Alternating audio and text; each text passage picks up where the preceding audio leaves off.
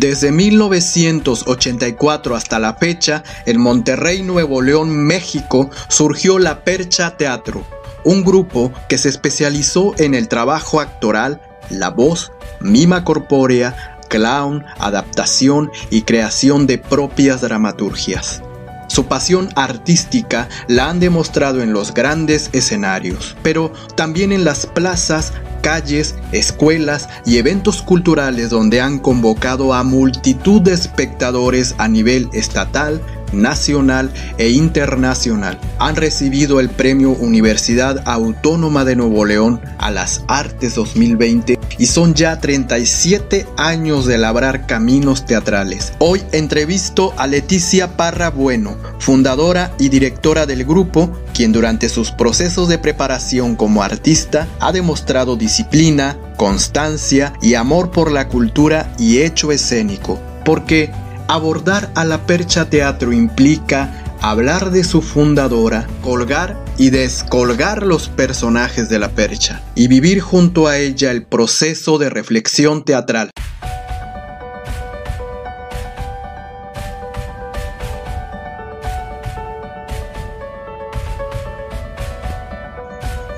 La verdad, la verdad, para llegar al éxito en cualquier asunto se necesita una cierta dosis de locura. A fin de cuentas hay que entender algo que estamos hechos de la misma materia de los sueños y nuestra pequeña vida termina durmiendo. Mira, la mayoría de las personas prefieren las tonterías en lugar de la sabiduría. ¿Por qué? Porque las tonterías divierten, mientras que la sabiduría entristece. Dame un hombre que no sea esclavo de sus pasiones y yo. Lo colocaré en el centro de mi corazón Sí, en el corazón de mi corazón.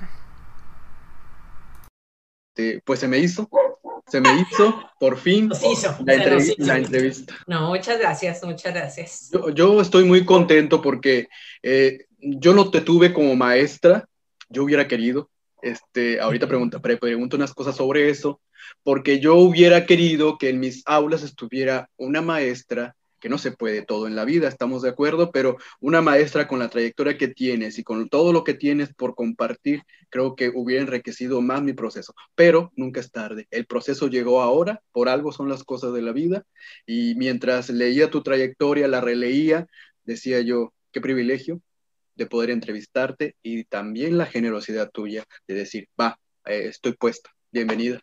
Muchas gracias, muchas gracias por la invitación, de verdad. Eh, siempre estos espacios eh, ayudan a la reflexión. Cada que uno se cuestiona las cosas, aunque sea la misma, aparentemente, te la cuestionas de otra manera y te la respondes de otra manera porque siempre hay una evolución en, los procesos, ¿verdad? De, análisis de, de, las situaciones, ¿verdad? Sí, y bueno, sobre esos procesos quiero hablar tu trayectoria, pero antes de, todo el proceso que tienes de estudio, de aprendizaje, de, talleres, de convivencias, ¿dónde naciste? Soy regiomontana, este, hija única de mi padre y la sexta hija de mi madre. Perfecto, y precisamente sobre esto, en la infancia, ¿hay alguien que haya influido artísticamente, ya sea a través de la familia, el entorno o el medio cultural, algo que hayas visto o quién te movió esta espinita por el arte? Fíjate que mi padre era una gran escucha de música y yo desde niña interpretaba las canciones, me ponía como vestuario y usaba utilería o cosas, por ejemplo, para, para que una pluma o un lápiz fuera como un cigarro, etcétera, etcétera, ¿verdad? Pero en definitiva fue mi hermana la que me sigue hacia arriba, yo soy la menor, que me llevó al teatro por primera vez, al Teatro La República, que está en Zaragoza, al ladito de lo que ahora es el Lab. Ahí estaba el Teatro La República, a la vuelta estaba la azotea y del otro lado después la sala Meyerhold. Era una manzana llena de escuelas de arte, ¿verdad? De teatro, de danza y de artes plásticas. Mi hermana también, pues, eh, cuando se fue a vivir a Ciudad de México me llevaba a ver musicales, obras de teatro eh, con mucha producción, a diferencia de las que veía aquí, ¿verdad? Eh, a las peñas, a escuchar música, y ella siempre ha sido muy amante de la literatura, entonces, pues también me acercó un poco al mundo de la literatura. Digamos que mi primer ventana hacia, hacia el mundo del arte definitivamente fue ella. Mi hermana, que no es artista, mi hermana es doctora en economía agrícola, pero es una gran lectora. Sí, indudablemente, ahí por eso se entiende el, camino. Ahora, este camino que vas trazando hasta llegar a, la entrada de psicología en la facultad de, la facultad de Psicología en la Universidad Autónoma de Nuevo León, eh, hay un taller ahí, es donde formas parte primero, pero a la vez yo me quedo impresionado porque tenías una sed de conocimiento artístico, porque es el taller de esa facultad de la psicología y también el Instituto de Artes en esos mismos años. ¿A qué se debió finalmente la decisión de acercarte al teatro en esa época? Fíjate que realmente en la juventud yo quería hacer todo, no quería desaprovechar ni un minuto de mi tiempo tenía como un ímpetu muy intenso, ¿verdad? Em, empecé en el taller de teatro con el maestro René Alonso. Fui bien afortunada porque era, eh, ya se nos adelantó en el camino, pero René era un hombre muy culto, eh, muy inteligente, eh, inquieto. Entonces tuve primeras experiencias con él. Fui su asistente de dirección, y luego eh, recién se formaba Radio Nuevo León, que no sé si se llamaba así en esa época, estaban eh, la cabina arriba del Palacio de Gobierno, donde llegan los helicópteros. Y por primera vez estuve en una cabina, yo en primer semestre de la Facultad de Psicología y ya andaba ahí en esa cabina, ¿verdad? Muy emocionada con todo ese mundo que tenía que ver con la interpretación, ¿verdad? Y en el segundo semestre, eh, pues me inscribí ya en el Instituto de Artes. Aunque yo era alumna de una licenciatura, no había en la universidad la opción de una licenciatura en teatro como tal. Estaba la escuelita de teatro, pero en ese año se inauguró eh, una escuela que me quedaba como más cerca de la casa, ¿verdad? Yo siempre fui bien cercana a la escuelita. En la escuelita de teatro, cuando estaba en 15 de mayo, pasan entre Rayón y Aldama específicamente, vi muchas obras de teatro, vi muchos ciclos de cine eh, y bueno, pues grandes amigos salieron de ahí, ¿verdad? Pero yo no, yo entré al Instituto de Artes, eh, que bien, es bien peculiar donde, donde lo situaron, porque ahí eran, ese edificio era la judicial, Qué loco, ¿verdad? Que los salones donde tomamos teatro a lo mejor eran salones donde torturaban a los pobres para que soltaran la verdad. Y nosotros trabajamos la ficción. Muy bien, y de ese aprendizaje y estudio en el Instituto de Artes, que es antecedente de la Facultad de Artes Escénicas, ¿qué maestro, qué maestra te, te, te marcó en esa etapa? ¿Qué fue lo que tomaste para lo que tú deseabas manifestar en tu proceso actoral en ese momento? Fíjate que hubo muchísimos grandes maestros eh, que recuerdo con mucho cariño. Eh, Rubén González Garza, el mismo Luis Martín, Virgilio Leos, pero definitivamente tres fueron los maestros que me marcaron. En, la parte teórica, eh, Cristina Villarreal nos daba historia del teatro. Era una excelente maestra excelentísima maestra. Ay, fíjate, cuatro, ya voy a agregar uno más. Nazario Sepúlveda, este, también fue un gran maestro. Fíjate qué épocas nos dio historia de la música y llevaba un tocadiscos y discos y nos iba poniendo para que nosotros reconociéramos como los distintos periodos de la música, ¿verdad? Que si el clásico, que si el romántico, que si, etcétera, etcétera. Súper maestro también. Luego, eh, en actuación definitivamente, mi maestro que me marcó y que, y que creyó en mí, que le parecía que había un talento por desarrollar, Julián Guajardo. Julián Guajardo está en mi corazón siempre. Eh, y, luego, bien padre, porque con la Percha años más adelante tuve la oportunidad hasta de, que, de actuar juntos, ¿verdad? Lo invitamos a un montaje que fue el primer montaje de teatro escolar en Monterrey. Y otra maestra que me marcó muchísimo, porque fíjate que muy rápido me enamoré del trabajo físico del actor. Fue eh, Minerva, eh, Minerva Mena Peña. Ella me daba pantomima, expresión corporal. Y, luego con Julián, pues también descubrí que se me daba la farsa, que a final de cuentas los personajes fársicos los construyes a partir de la gestual del cuerpo. Entonces, muy pronto me di cuenta que, que el trabajo físico era algo muy atractivo para mí. A pesar de que, digo, nunca fui alguien que, como ahora veo jovencitas que, que cuando entran a la escuela ya llevan gimnasia y danza y no sé qué. Yo, yo creo que debe, haber estado dos, tres meses en la gimnasia y dos, tres meses en la natación nada más para no ahogarme, ¿verdad? Pero no, no es que tuviera eh, muchas habilidades, pero me resultó muy atractivo, eso sí. Esos fueron como los maestros que más marcaron eh, mi inicio en el mundo del teatro, ¿verdad? Eh, fíjate que, bueno, nos conocimos, yo estaba en el CEDAR, la, vi un día, o sea, fue, fue un encuentro, después coincidimos eh, en el escenario eh, con un montaje de, que se llamaba Niño y Bandido.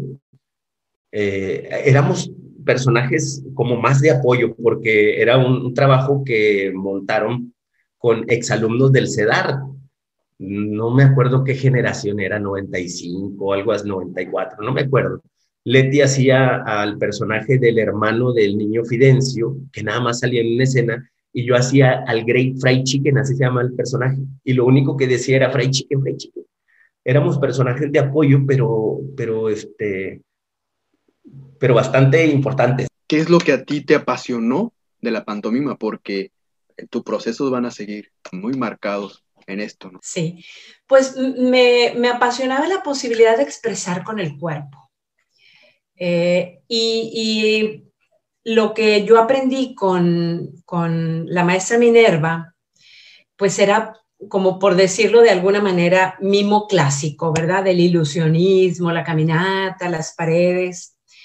Y, y, había en esa época en Monterrey un grupo con mucho reconocimiento a nivel nacional que incluso se habían presentado fuera del país, que era Mimus Teatro. Y, cuando ya entro en contacto con ellos, me doy cuenta que la, mima eh, del ilusionismo es una parte muy pequeña del mimo y que hay una técnica eh, completa, compleja, con una gramática en particular y, pues ahí surge como el deseo de especializarme en lo que es la mima corpórea, ¿verdad? Que, que realmente el ilusionismo es una parte muy chiquitita. Cuando tú estudias la, la gramática de De Cruz, sus estudios, sus libros, cuando ves sus videos de sus piezas, pues descubres que, que esa parte es muy pequeñita, ¿verdad? Es muy pequeñita, que la mima corpórea es un arte muy completa, ¿verdad? Tan completa como el, como el ballet y tan compleja como el ballet, porque realmente para ser un buen mimo en esta técnica, eh, pues habría que estudiar todos los años que se, estudia el ballet. No se puede dar un piruet si no has estado, no sé, cinco años estudiando, ¿verdad? Ah, por eso entiendo tus procesos, ¿no? De estudio, porque vas a la Escuela Internacional de Mima Corpórea, precisamente, de Etienne de Cruz.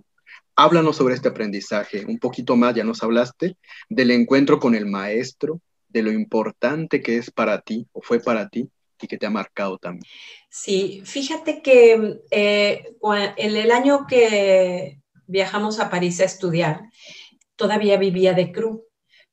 Eh, pero eh, ya estaba muy grande y bajaba pocas veces al sótano, que es donde él creó todas sus piezas y ahí se videograbaron. Bajaba pocas veces, entonces era, eh, él siempre tuvo pupilos y pupilas, eh, más que alumnos, porque era gente que vivía ahí, que convivía con él, porque era un hombre excepcional, un artista en el amplio sentido de la palabra, ¿verdad? Rechazó la fama, rechazaba muchas cosas y por eso eh, Etienne de Cruz siempre es mucho más, mucho menos conocido por decir que Marcel Marceau, que fue un alumno de De Cruz. Este, entonces, eh, la decisión fue estudiar en, en, una escuela de dos de sus alumnos, que ahora están en Estados Unidos. Él es norteamericano y ella es francesa. Pero claro que tomamos algunos meses clases con De Cruz en persona y, y fue una experiencia maravillosa. Realmente aprendimos la técnica eh, en, en, la Escuela de Mima Corpórea Dramática de París, que estaba en París, y él estaba en las afueras, en la Value, pero pues fue una experiencia muy maravillosa conocerlo, nos explicaba muchas cosas, hablaba mucho, hablaba como poeta, eran metáforas, siempre hablaba a partir de las metáforas. Este, y le caíamos bien, siempre decía, le mexiquén, le mexiquén. este, y pues haber tenido la fortuna de conocerlo para mí, eso, me siento muy honrada, ¿verdad? Tuve, tuve ese privilegio. Eh, y pues realmente eh, gratificante, pero también un poco frustrante, porque para aprender la misma corpórea habría que haberse quedado muchos más años. Y realmente pues es bien difícil. Es bien difícil. Eh, yo nunca estuve legal en, en, Francia, entonces era bien complicado salir cada tres meses para no estar ilegal, para estar recién llegada siempre. Este, pero fue un aprendizaje muchas cosas, no nada más en la misma corpórea, porque trabajé en la calle y el trabajo de calle te forma porque te forma. Es ruda, la calle es bien ruda, entonces fue una experiencia bien enriquecedora también. Y luego tuve compañeros de, de plaza, por decirlo de alguna manera, que terminaron en el Circo du Soleil, ¿verdad? Este, que eran compañeros ahí en la escuela de Mima y luego compañeros en los grandes círculos que ellos formaban en el Georges Pompidou, ¿verdad? Había varios lugares en París donde, donde íbamos a actuar. Eh, después, después del patio de Monipodio, creo que me invitaban de pronto a, a, a una vez la contratamos, eh, este grupo que te digo que teníamos eh, de Excedar, la contratamos a Leti para que nos diera un taller de clown. Eh, me acuerdo que tomábamos clases en el Mesón del Gallo, que estaba antes ahí en Padre Mier, no este último, sino había otro más grande que tenía teatro y todo, entonces en una ocasión Leti fue a darnos taller de clown. Eh, siempre, siempre, desde entonces, siempre ha tenido mi, mi, más grande admiración. Entonces, este, y después tuve la fortuna de que me invitan al montaje de este que te digo del hechizo de armonía, que se después se cambió a nombre a La música es un cuento. Y ya, ya ahí ya andamos como, este, coqueteándonos y todo eso y, y lanzándonos miradas amorosas, entonces ahí Cupido nos flechó y, desde ese año hasta, hasta ahora estamos, estamos juntos. Después de todos estos encuentros, porque bueno, yo estoy saltándome las etapas, pero... Claro, claro, si no, no llegamos al presente. Exacto, este, pero ya ahí hay nombres y nombres de directores, de actores, iluminadores, todo, todo el colectivo teatral, maestros, encuentros con Eugenio Barba también allá a finales de los ochentas, pero después de toda la teoría, de la práctica, este, grandes encuentros con maestros teatrales, viene la reflexión, yo, lo estoy, yo estoy seguro de eso por parte del artista, pero es inevitable entonces pensar en los maestros de vida. ¿Cuál es el maestro de vida? ¿Se puede decir que hay uno o, ya con los que me nombraste? Ay, está bien difícil la pregunta porque maestro de vida implica muchas cosas. O sea, yo he tenido grandes maestros en el teatro, ya mencioné algunos, pero definitivamente pues eh, puedo mencionar muchos más, ¿verdad? O sea, Jorge Vargas fue un gran maestro. La llegada de Rogelio Luébano eh, a mi vida fue un parteaguas profesional siempre lo señalo, siempre me da un poco de pena porque los actores regularmente se forman con el realismo, que es pues digamos que la técnica más depurada, ¿verdad? Aunque hay muchas, digamos que el realismo es como el clásico para la danza, es la base, ¿verdad? La base. Como, como es la base el clásico para los bailarines, pues definitivamente el realismo creo que es para los actores. Y, llegó a mí tarde, eh, en los noventas, con, con Rogelio Luébano. Eh, definitivamente él fue uno de los primeros súper grandes maestros, ¿verdad? Eh, luego que aparece el clown, eh, pues también otro gran maestro fue Daniele Finzi, a quien admiro muchísimo. Eh, José Sánchez Sinisterra fue otro gran maestro. Y, y, Gerardo Dávila, que ha sido mi compañero en la Percha Teatro desde el inicio, es mi gran maestro, o sea, tiene una mirada que le permite ver más allá cualquier cosa. Por decir, el, último trabajo que hicimos con su dirección, que por cierto vamos a tener funciones a partir del 15, 15 de abril, no sé cuándo va a salir el programa, este programa, pero bueno, este, cuando él ve un texto, él tiene la capacidad de ver cosas más allá de lo que yo puedo ver por su inteligencia, por su intuición, por su capacidad, o sea, y eso pues lo coloca como un maestro, ¿verdad? Para mí. O sea, aparte de todo lo que significa para mí. Al final de cuentas, Percha Teatro siempre ha sido eso, que trabajamos bajo con un proyecto y si hay que invitar gente, se invita, o sea, siempre ha sido así. Patio Monipodio soy parte de los que nos invitan y entonces ahí ya estaba pues Gerardo, que era parte de la percha. Y, lo conozco como actor y es un monstruo, o sea, es, ¡ah! o sea, es, eh, él tiene tanta energía, hay que tener hasta cuidado de estar a su lado porque eh, explota Gerardo. entonces, ahí lo conozco, lo conozco más en, en el patio Monipodio como compañero eh, actor, pero Gerardo Dávila es el que me, me invita por primera vez, bueno, ya un montaje más este, formal en Percha Teatro, entonces ya este, como director ahora ahí lo tengo y después seguimos trabajando y tuvimos un montaje muy, muy, a que a nosotros nos unió, siento que más fue Apunte sobre la idiotez, se llamaba el trabajo. Entonces, había, eh, agarramos textos de Sánchez Sinisterra, de un cuento de Julio Cortázar, un cuento de Juan José Millás, o sea, hicimos así revoltura. Y Gerardo dirigió, no me acuerdo cómo estuvo, pero Gerardo dirigía a Leti, Leti me dirigía a mí, Pablo dirigía a Dávila, entonces nos dirigíamos y fue un trabajo muy, muy genial. Entonces, a Gerardo eh, lo conozco así, lo conozco como, como persona, es una persona generosa, generosa, o sea, eh, él eh, él, es, él es, está tan lleno de, información que siempre tiene que estar eh, partiéndola y, eso, eso lo hace un ser divino. Y bueno, pues yo tampoco puedo dejar de mencionar a Pablo, que es otro gran maestro, Pablo Luna. Eh, es, es, un ejemplo de clown, es un ejemplo de cuentacuentos. Él dice que yo soy su maestra. La verdad es que pues a lo mejor fui su maestra en un momento dado, pero pues no, ahorita para mí él es el ejemplo, ¿verdad? Ese, para mí es el mejor cuentacuentos en Monterrey.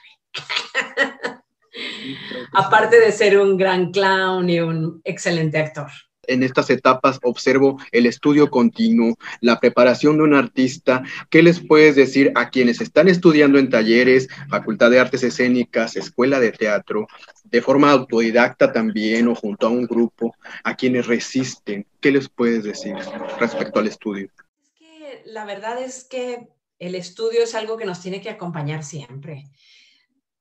Eh, en la vida misma, aunque no seas actor, si tú sientes que ya sabes todo, no, pues ya estás con la soga al cuello, ¿verdad? Definitivamente siempre hay cosas que aprender. Hay que estar en constante aprendizaje, en constante búsqueda, eh, hacer caso a las inquietudes, a las curiosidades y más allá de lo que esté de moda, porque tú sabes que pues conforme van pasando las décadas son maneras distintas de ir haciendo el teatro. ¿Verdad? Ahorita, por ejemplo, este, el teatro documental es la punta de lanza, ¿verdad? Como el biodrama, eh, la narraturgia, en otros momentos, ¿verdad? Este, pero yo creo que lo más importante, pues, es eh, no seguir, nunca dejar de explorar, de aprender y sobre todo buscar una cosa que parece bien sencilla, pero no es tan sencilla. Buscar ser lo más auténtico y lo más genuino posible. Porque si a ti no te interesa lo que ahorita está en boga y tú quieres hacer realismo, pues es bien valioso. Y si tu trip en este momento o tu pasión es el trabajo físico del actor, eh, nunca va a estar pasado de moda. ¿Sí me explico? Nunca va a estar pasado de moda eh, el trabajo vocal del actor. Nunca, nunca nada va a estar pasado de moda porque a final de cuentas lo que te interesa y lo que te apasiona es lo que tienes que ir a buscar, ¿verdad? Como dices tú, eh, tú mismo, como autodidacta, o en los talleres que estén por ahí, realmente cada vez hay más oportunidades. Es impresionante. Es impresionante. Y bueno, yo no, no, no me atrae la posibilidad de tomar talleres en línea, pero pues definitivamente puedes aprender y puedes escuchar, he escuchado muchas charlas y definitivamente pues también te da la posibilidad de, de escuchar gente que está en el otro lado del mundo sin tener que comprar un boleto que, cuesta demasiado dinero, ¿verdad? Entonces, pues yo les diría que nunca se cansen de, ¿verdad? Yo a estas alturas me encantaría hacer una maestría en artes vivas. Me encantaría este, especializarme en teatro, en esta nueva ola de teatro de objetos, que son objetos que tienen que ver con tu historia, por ejemplo. No, hay un montón de cosas que quisiera hacer. Ahora sí, ¿cómo inicia la Percha Teatro? La Percha Teatro inició muy eh, animados por el maestro Gerardo Valdés, que tenía en ese momento un espacio que se llamaba el CAC. Gerardo es un promotor impresionante, impresionante. Eh, empuja a la gente a crear, a hacer cosas. Él literalmente dijo, ármense un grupo, ármense un grupo.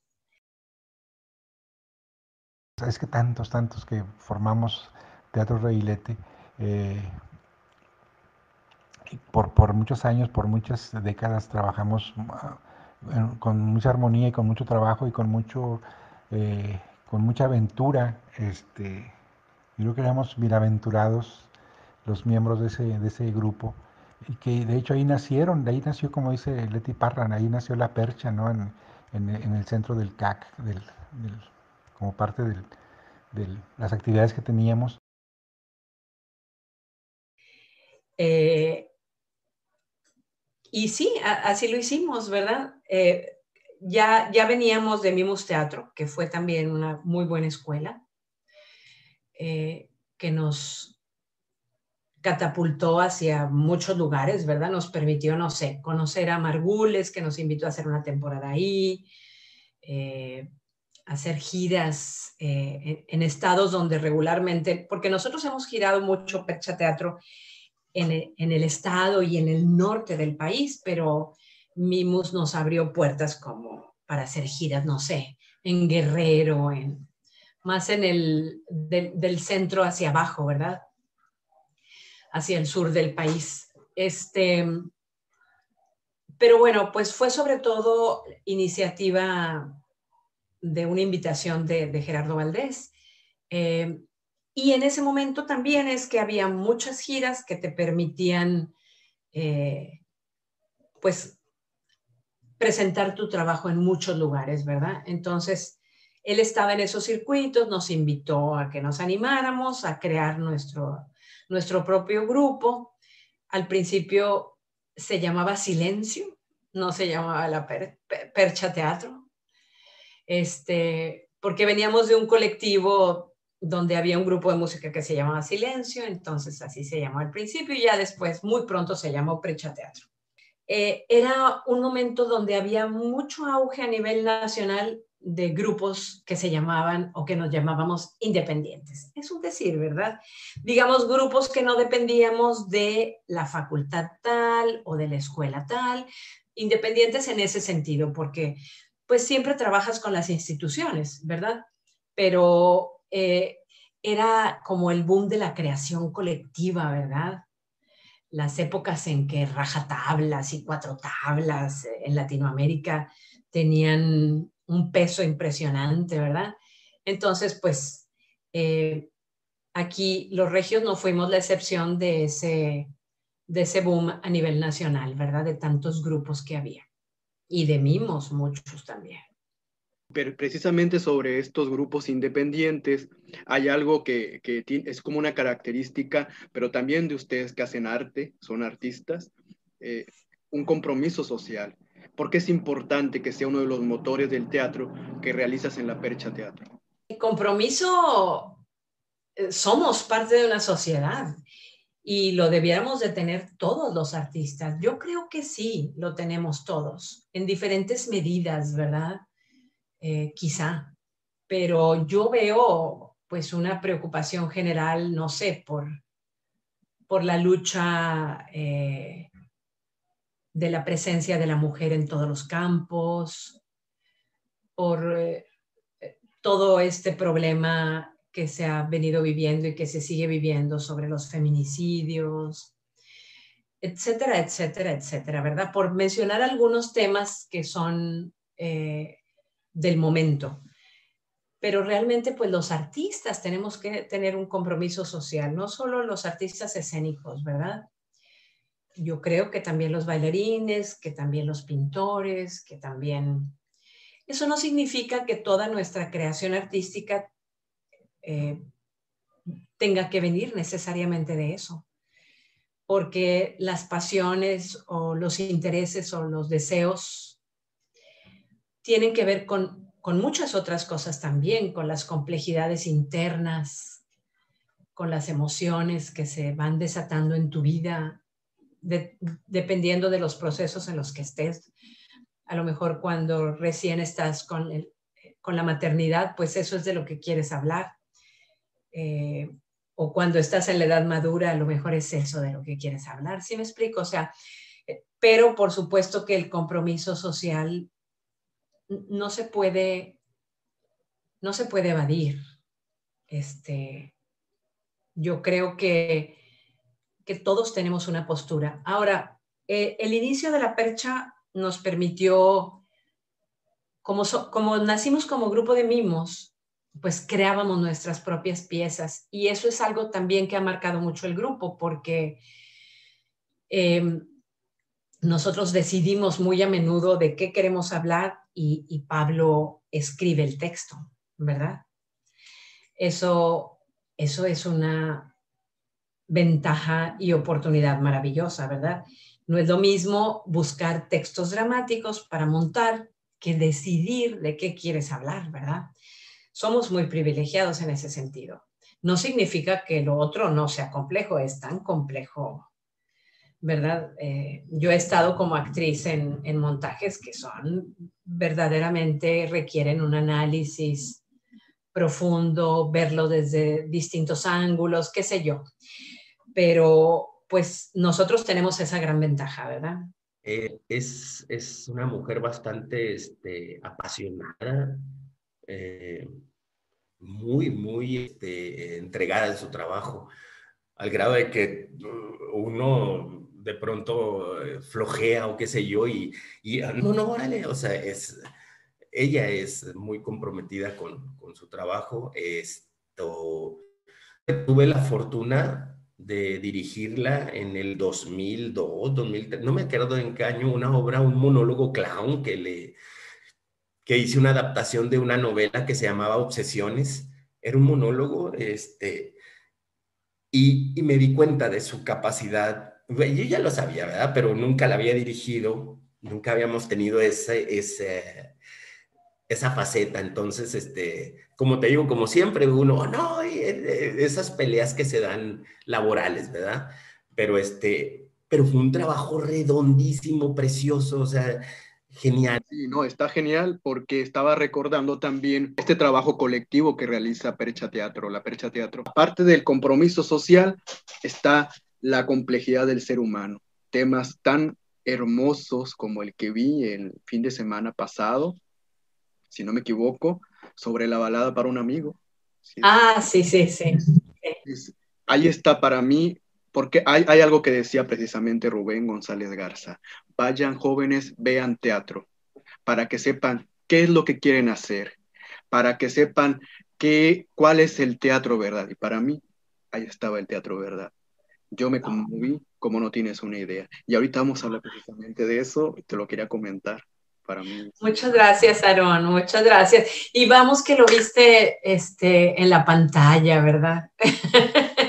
en la pantalla te imaginas lo que sentí y lo que sintieron tantos al ver todas esas obras y lo que han visto, ¿no? Que yo no tuve el privilegio de verlo, pero hay vida, primeramente. Muchas gracias, muchas gracias. Ahora bien, sobre el sentir tuyo. Recibes, recibes premios como conjunto, como grupo, como festivales, ha recorrido los rincones del noreste, otros estados, ya lo mencionaste, respuesta del público, los compañeros también, mis maestros, compañeros me decían, ¿sabes quién es Leticia Parra Bueno? No, no tienes idea, me decían en la escuela, yo sí, hace teatro, pero yo no tenía idea de todo lo que hacían, de todo lo que hacían, pero bueno, se aprende. ¿Qué es lo que siente Leticia Parra Bueno sobre el camino recorrido por la trayectoria de la Percha Teatro y todo el esfuerzo invertido durante décadas? Ay, pues yo volteo hacia atrás y doy gracias. Doy gracias por la oportunidad de expresar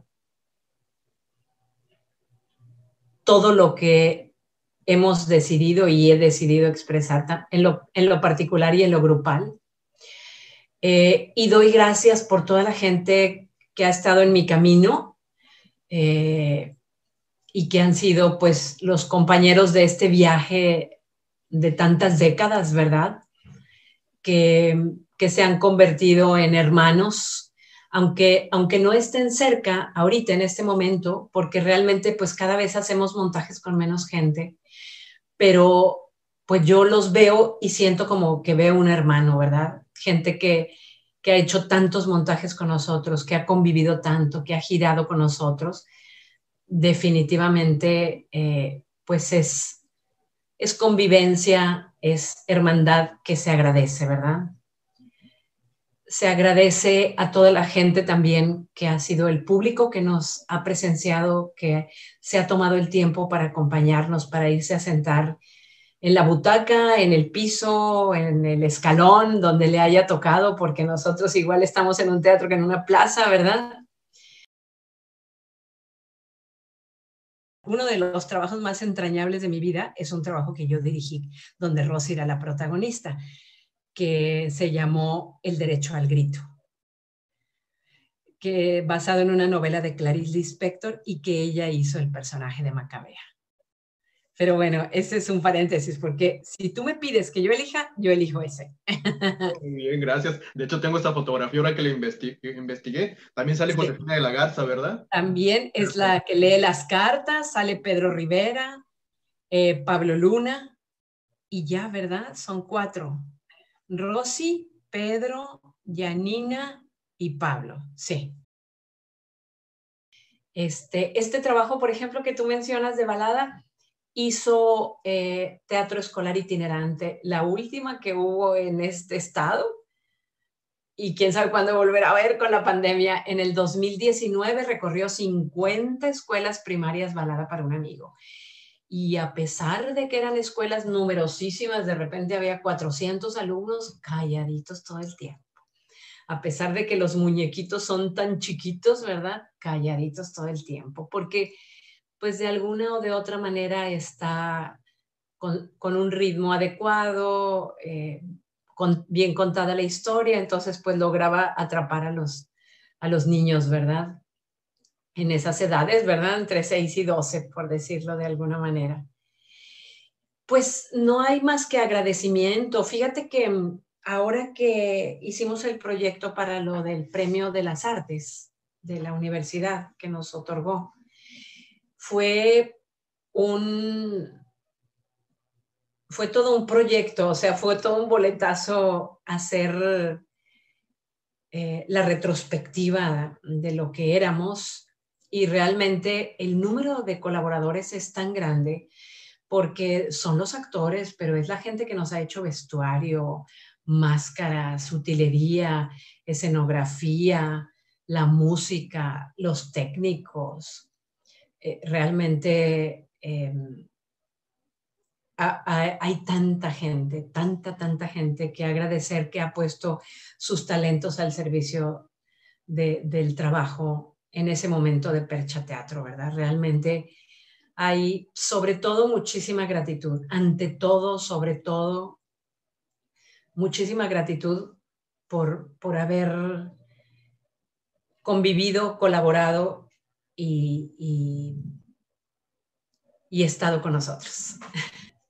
Y esto que mencionas precisamente de, tener la visión de que también es un, una, colectividad y también lo recordaba porque, bueno, observo que tienes una gran visión de directora y eso, eso no es nuevo, que yo lo diga no es nuevo, pero hasta en los detalles prestas atención. La iluminación que me da aquí, no. Luz natural.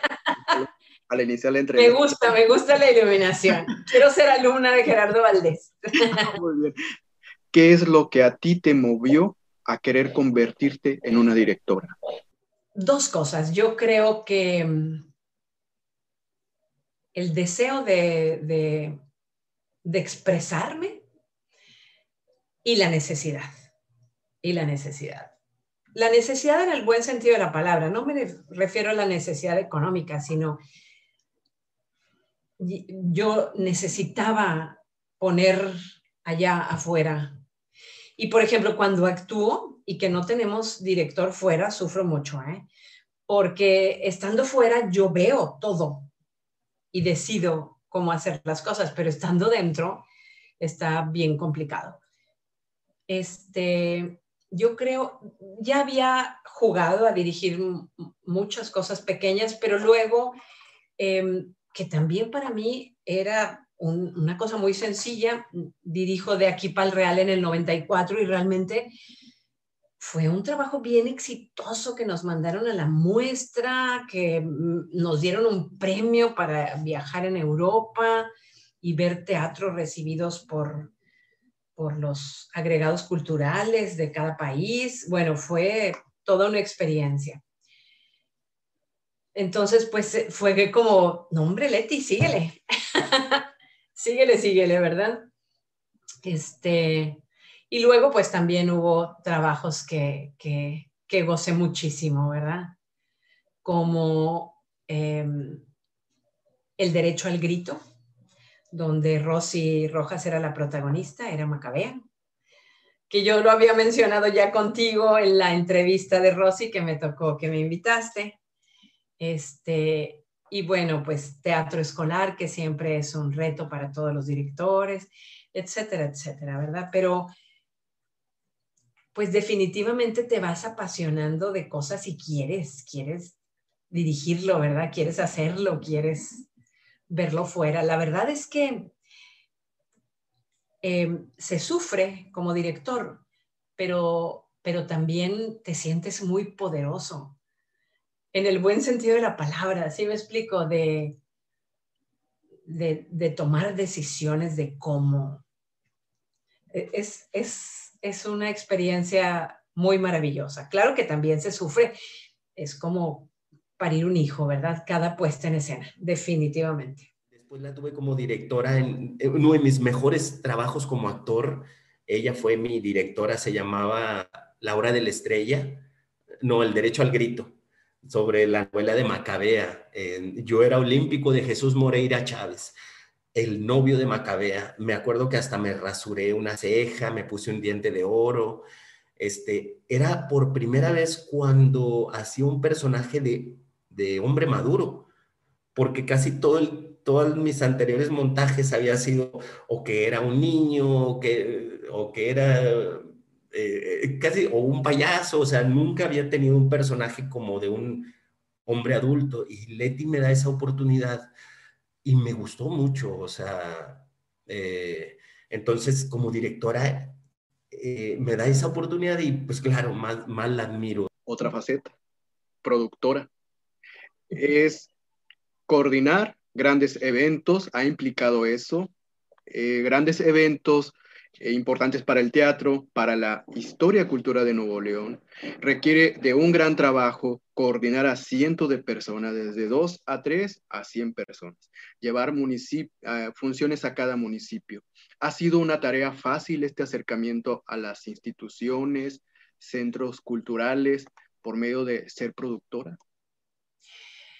Eh, pues no ha sido ni tarea fácil ni tarea difícil. Cada proyecto es un reto diferente, ¿verdad? Eh, ha, habido proyectos multidisciplinarios con mucha gente, ¿verdad?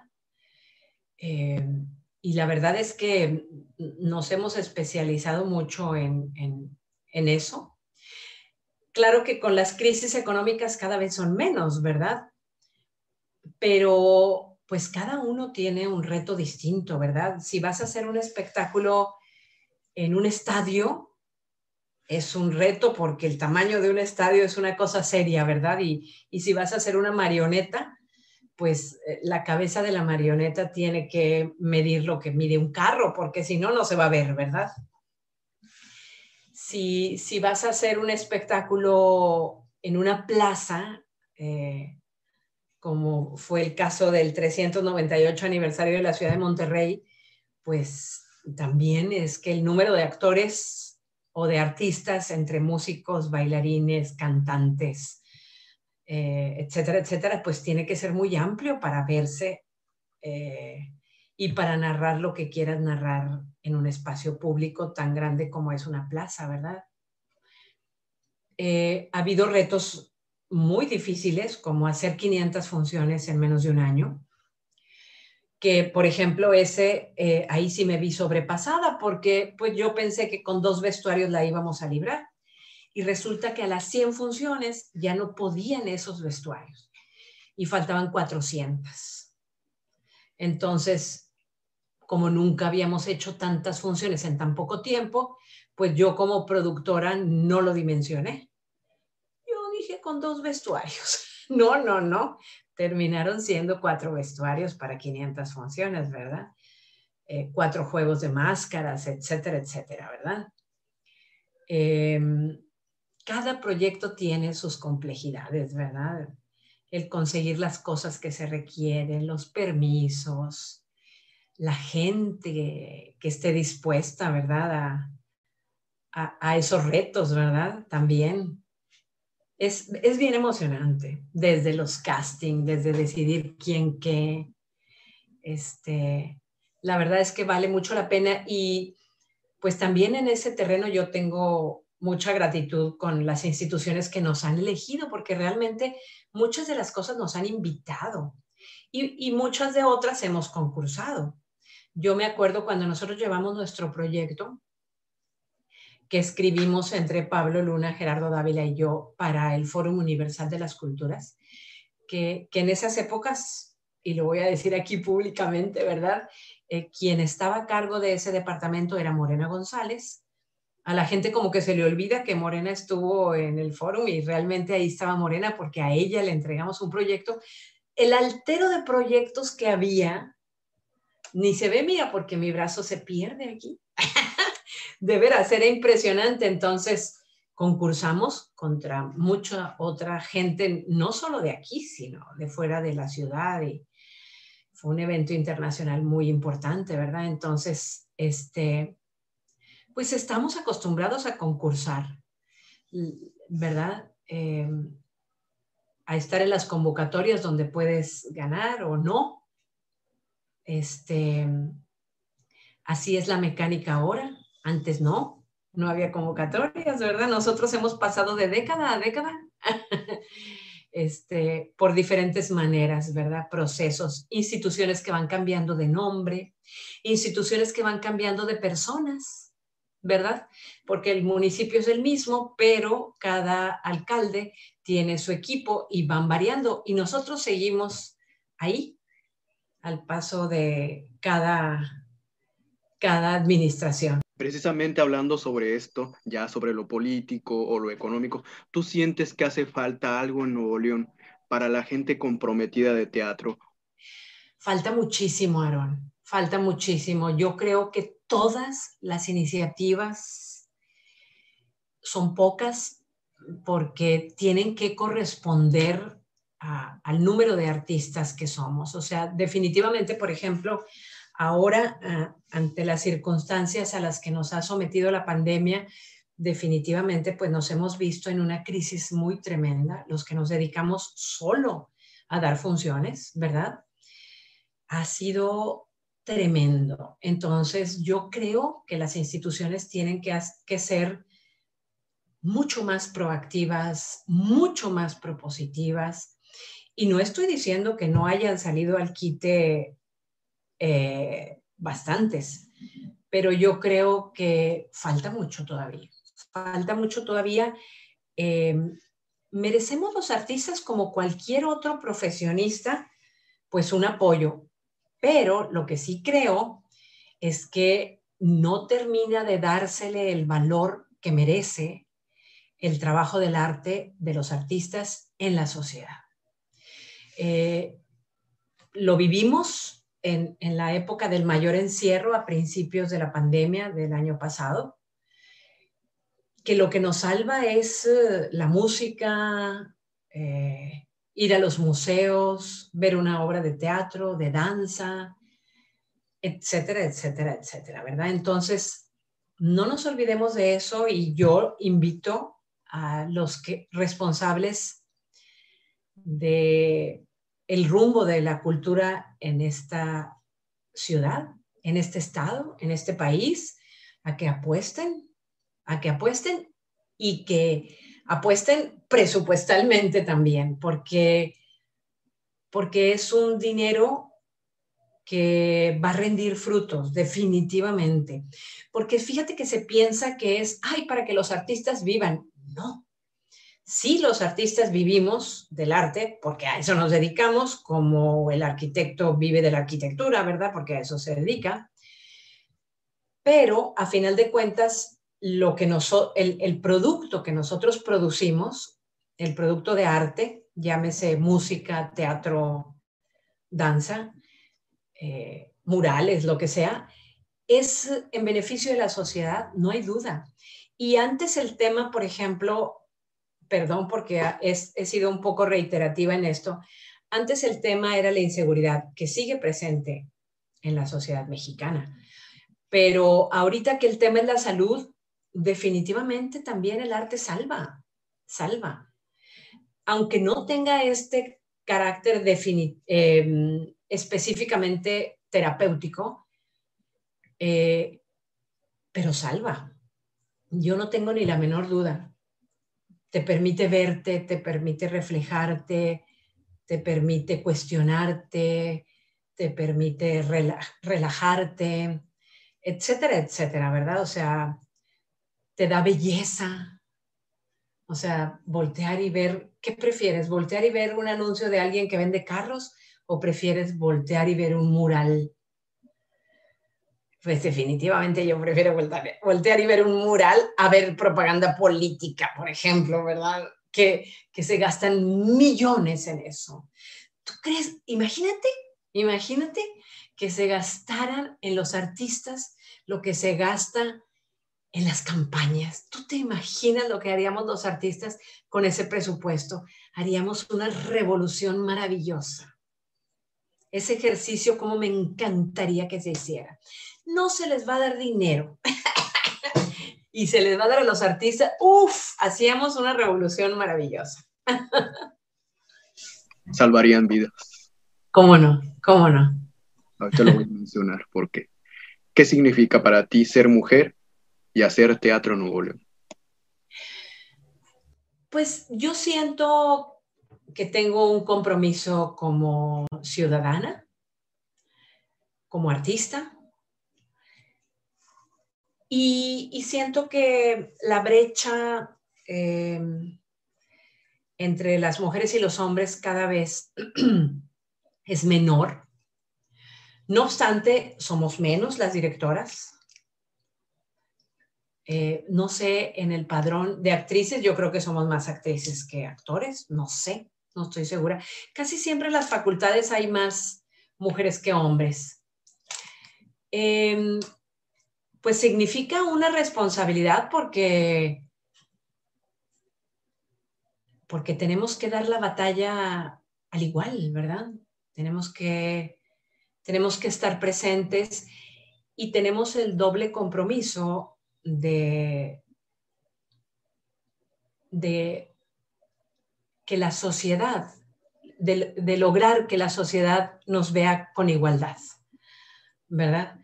Eh, nos toca a las mujeres hacer un poco más de esfuerzo para ello tengo una gran admiración por, por esta, estos detalles que le pone a su trabajo, esta pasión, el amor que le tiene y, bueno, este, ¿qué te puedo decir? El, el que ella, ella sola ha sostenido este grupo durante, ya son ahora 37 años, es, pues no sé, no traigo sombrero si no me lo quito, o sea, porque dice, dicen que para eso es el sombrero, para quitárselo delante de las personas que que merecen la más grande admiración. Y eso es, eso para mí es Leticia Parra Bueno. ¿Qué significa para ti la Percha Teatro? Ay, Aarón, pues es mi vida entera. Hace poquito publiqué una cosita, el Día del Teatro. Me daba mucha pena porque he estado un poco mal de salud y la verdad es que he estado en las redes sociales como testigo nada más. Pero me daba pena porque era el Día del Teatro y todo el mundo subía reflexiones maravillosas y discursos con los que me veía identificada y yo no había escrito nada y me atreví a poner por ahí que, a propósito de tu pregunta, ¿verdad? De qué es la percha teatro para mí. Yo decía en ese post que puse el día del teatro, es la relación más larga que he sostenido en mi vida, ¿verdad? Este, percha teatro va para los 40 años, va camino para allá, ¿verdad? Eh, nunca he tenido una relación tan larga ni con una pareja, ni con mi hijo que tiene 30. Entonces, em, es, un es, es, eh, es, un continente que me contiene. Eh, es una responsabilidad, me obliga a, a muchas cosas. Yo siento que la percha ha sido una buena escuela para mucha gente, una, una buena escuela en la práctica, que, que realmente es muy importante, es muy importante la práctica porque tú no eres actor cuando recién sales de la escuela. Tienes el título, pero tú eres actor cuando actúas, cuando empiezas a ejercer tu oficio, tu profesión. Igual arquitecto, igual médico, ¿verdad? tienes prácticas durante los años de entrenamiento, durante los años académicos, etcétera, pero uno deviene lo que es en la práctica. Entonces, la percha ha sido eso, ¿verdad? Y, eso me enorgullece. Em, pues es mi vida entera, ¿verdad? Eh, eso, eh, más mis hijos y mi pareja, pues son la vida entera, ¿verdad? Y las responsabilidades que voy tomando eh, en cada momento, ¿verdad? Como ahora acabo de tomar una responsabilidad muy grande en el municipio de Allende. Eh, recién estoy, yo creo que estoy en mi cuarta semana de esa responsabilidad, estoy empezando. Este es un teatro nuevo que todavía no puede operar porque no hay todavía un personal para operarlo, pero pues estamos trabajando para que abrir las puertas y poder trabajar al 100 y ofrecerlo a toda la comunidad eh, no solo del Estado, sino tener las puertas abiertas a, los artistas del país entero o del mundo entero. ¿ah? ¿Por qué no? Todo, todo, todo el éxito. Te deseo todo el éxito para esa nueva empresa que se añade a todo el trabajo que haces. Leticia Parra, bueno, muchas gracias por esta generosidad, porque va a quedar grabado en la entrevista, se va a difundir, pero yo quería tener este acercamiento personalmente, hablo primero como el primer espectador de la entrevista, porque ha rendido frutos, sí, tu trabajo ha rendido frutos porque es la primera vez, fue la primera vez para mí, no había tenido ocasión para ver el trabajo, un trabajo de la Percha Teatro, estoy investigando, me estoy encontrando con cosas grandiosas, pero no puedo olvidar lo que provocan lo que provocan en conjunto, en colectividad. Y esa es la gran enseñanza que se les debe dar a los alumnos que están en las escuelas, es la gran enseñanza que tenemos que absorber quienes vamos empezando, porque hay una humildad detrás de todo esto, hay un gran trabajo de reconocer al otro y de saber que en esos temas que ustedes manejan está la posibilidad de reconocerse como un ser humano. Me reconocí en el trabajo de Pablo Luna y en tu dirección, porque estaban hablando acerca de la amistad y acerca de la maravilla de lo que puede darte el teatro. Estaban utilizando elementos necesarios en la escena y uno de ellos tenía el poder de tomar vida y de regresarme a mí, a mi infancia, a mi niñez, y eso yo nunca lo voy a olvidar, porque yo dije, este es el teatro que Rubén González de Garza me dijo en un libro, hagan teatro, sí, pero vean, y vayan a descubrir cuál es el teatro que quieren. Yo personalmente te digo, Leticia Parra, bueno, ese es el teatro que quiero hacer y voy a esforzarme por hacerlo, por practicarlo y estoy muy agradecido contigo. Gracias. Muchas gracias por tus palabras tan bonitas. Aaron, me conmueves. Muchas gracias. Muchas gracias y ojalá podamos trabajar juntos. Ojalá y prometo entrenarme al 100, ahora con más motivación. Muchas gracias. Eh, yo te quiero invitar a que nos vayas a ver a Caldo Primordial. Vamos a estar en la sala experimental, seis funciones. Perfecto, ahí voy a estar, tenlo por seguro, y para abrazarte en persona, si se puede, ¿verdad? Creo que todavía no se va a poder. Sí, sí. Nos desinfectamos y nos abrazamos. Leticia, es toda la entrevista. Gracias por, por todo. Por el Muchas gracias, Muchas gracias, Aaron. Gracias a ti.